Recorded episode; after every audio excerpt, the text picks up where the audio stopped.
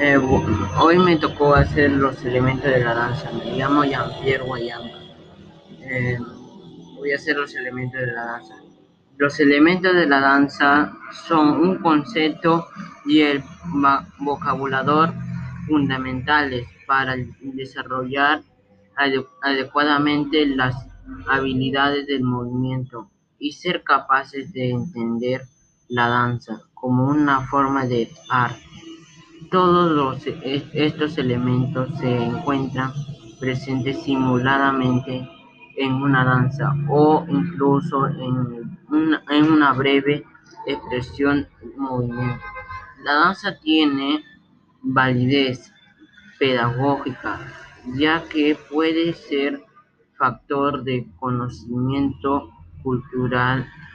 Además, puede ser el factor de adecuado intercultural, favoreciendo el conocimiento y la aceptación y la tolerancia de la realidad pluricultural de la sociedad actual.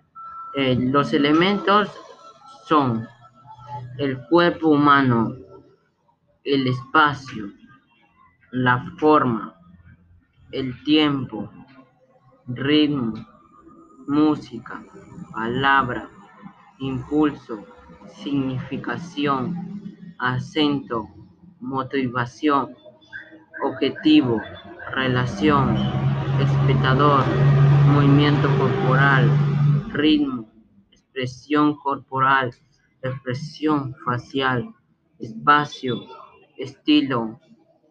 Eh, eso es todo de los elementos de la danza. Eh, gracias por eso.